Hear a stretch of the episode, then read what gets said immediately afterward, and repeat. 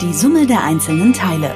Die Serie über Sharing Economy, das Leben in der Stadt und neue Formen des Besitzens. In guten Momenten für eine Weile mehr als die Summe der einzelnen Teile. Präsentiert von Teilauto.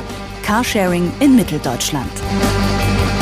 Wissen ist das Einzige, das sich vermehrt, wenn man es teilt. Nein, Sie sind nicht bei klugesprüche.fm, sondern immer noch und zu Recht bei Detektor FM. Und hier ist es Zeit für eine neue Ausgabe unserer Share Economy Serie. Wir sprechen einmal im Monat über das Teilen. Und da heute nun mal ein Großteil der Menschen ihr Wissen aus dem Netz bezieht, ist heute unser Thema Internet teilen. Konkret das WLAN. Darf ich das? Kann mir das eigentlich gefährlich werden? Worauf sollte man beim WLAN-Teilen achten? Fragen über Fragen. Mein Kollege Markus Engert hat die Antworten, hoffe ich zumindest. Hallo Markus. Hallo, schönen guten Tag. Also in der WG ist das vermutlich das Normalste der Welt, sich das WLAN und den Internetanschluss teilen. Das könnte ich ja auch mit meinem Nachbarn machen. Was spricht denn dafür, das zu tun und was spricht dagegen? Also dafür spricht so einiges. Zunächst, das liegt auf der Hand, die Kosten. Ähm, wenn man sich das teilt, zahlt halt jeder nur anteilig. Jetzt kommen sich ja die meisten um die Ecke und sagen, oh, das ist vielleicht zu langsam für so viele Leute. In der Regel hat man diese Probleme heute nicht mehr. Der durchschnittliche Internetanschluss in Deutschland hat so 14 Megabit pro Sekunde. Wenn du jetzt mal so ein schönes Video streamen willst, dass das okay aussieht, brauchst du so 4 bis 5 Megabit. Also das sollte eigentlich aufgehen. Nächstes Thema, die Vertragslaufzeiten. Meistens sind die so zwei Jahre, manchmal ein Jahr, aber sie sind einig, einigermaßen lang. Und wenn jetzt irgendwie einer auszieht, kann der andere das übernehmen, ohne dass man dann diesen langen Vertrag an der Hacke hat.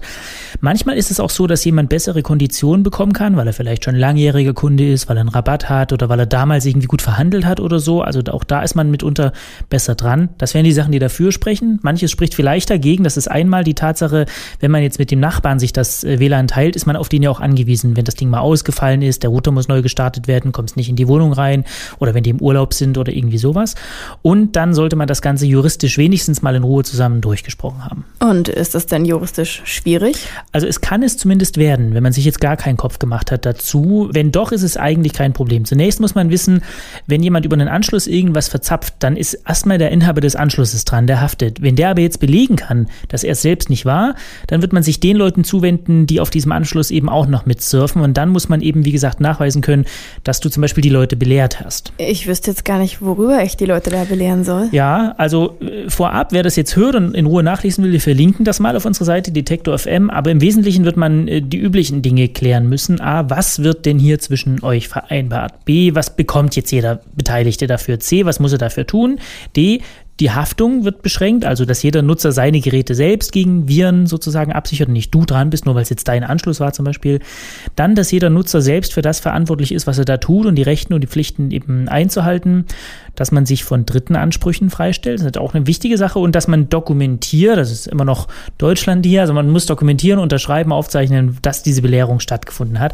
Im Übrigen gilt das ganz, egal ob für eine Arztpraxis oder ein Restaurant oder eine WG, gilt für alle gleich. Okay, also äh, WLAN-Teilen mit Freunden und Nachbarn ist eigentlich ganz okay, solange ich sie belehre. Was ist denn jetzt aber, wenn jemand einfach so über meinen Zugang irgendwas Illegales getrieben hat? Ja, also inzwischen gibt es genügend Urteile, die festgestellt haben, der Anschlussinhaber, du in dem Fall zum Beispiel, haftet immer dann nicht, wenn er den tatsächlichen Täter benennen kann und glaubhaft eben sagen kann, dass er es selbst nicht gewesen ist. Zum Beispiel, du warst im Urlaub oder auf Arbeit oder sowas. Ne? Also man muss dann immer noch nachweisen, dass man sein Netzwerk ausreichend gesichert hat. Ausreichend bedeutet, du hast ein gutes Passwort benutzt und du hast äh, die richtige Verschlüsselung am Router eingestellt. Wenn die beiden Sachen gegeben sind, bist du eigentlich fein raus.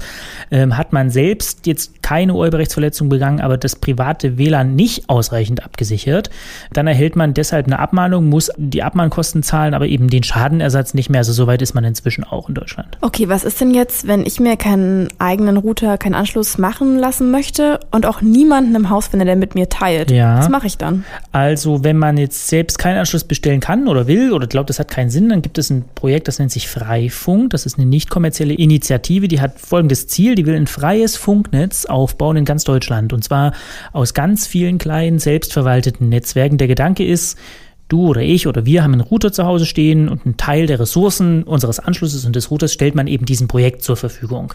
Wir haben Christian Heise mal angerufen vom Förderverein Freie Netzwerke und der hat uns das mal erklärt.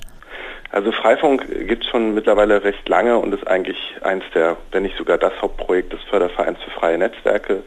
Dabei geht es eben so ein bisschen darum, diese Idee von freien und offenen Infrastrukturen Leben einzuheizen. Also wir nutzen die Funktechnologie, also WLAN-Technologie, die ja jeder mittlerweile zu Hause kennt und wie ja gerade eben schon gesagt wurde, zu der jeder seinen Schlüssel eingeben muss, dazu, dass sich quasi kleine autarke Netzwerke bilden, die unabhängig vom Internet eine IT-Infrastruktur. Man kann sich das ungefähr so vorstellen, dass in diesem Netzwerk, wo die Router bzw. Zugangspunkte eine eigene kleine Software installiert bekommen, so ein bisschen wie ein Spinnennetz funktioniert. Also am Spinnennetz gibt es ja viele kleine Punkte und diese Router sorgen quasi dafür, dass sie sich untereinander verbinden, bilden so also so ein Mesh-Netzwerk oder ein Maschennetz, wie es ja bei Spinnennetzen auch der Fall ist und bauen somit quasi eine eigene unabhängige Infrastruktur untereinander aus und können darüber frei und offen Inhalte verbreiten. So, und auf Freifunk.net Freifunk.net kann man nachschauen, wo es überall so ein Netzwerk gibt. Aktuell, ich habe gerade mal geguckt, sind es fast 40.000 in 388 Orten. Die andere Möglichkeit, wenn man jetzt selbst keinen Anschluss machen möchte, ist leider nicht so komfortabel. Das sind diese öffentlichen Spots im Café, Restaurants, Bahnhöfe und so. Aber dann muss man halt jedes Mal auch bei Wind und Regen und Wetter dahin fahren. Ich dachte aber, in Deutschland ist das so ein bisschen schwierig mit den öffentlichen Spots wegen dieser Störerhaftung. Ja, also die, die Störerhaftung hat ganz schön viel kaputt gemacht hier bei uns. Das muss man schon sagen, so in der öffentlichen Debatte und auch Ängste ausgelöst. Der Grundsatz dahinter war der folgende.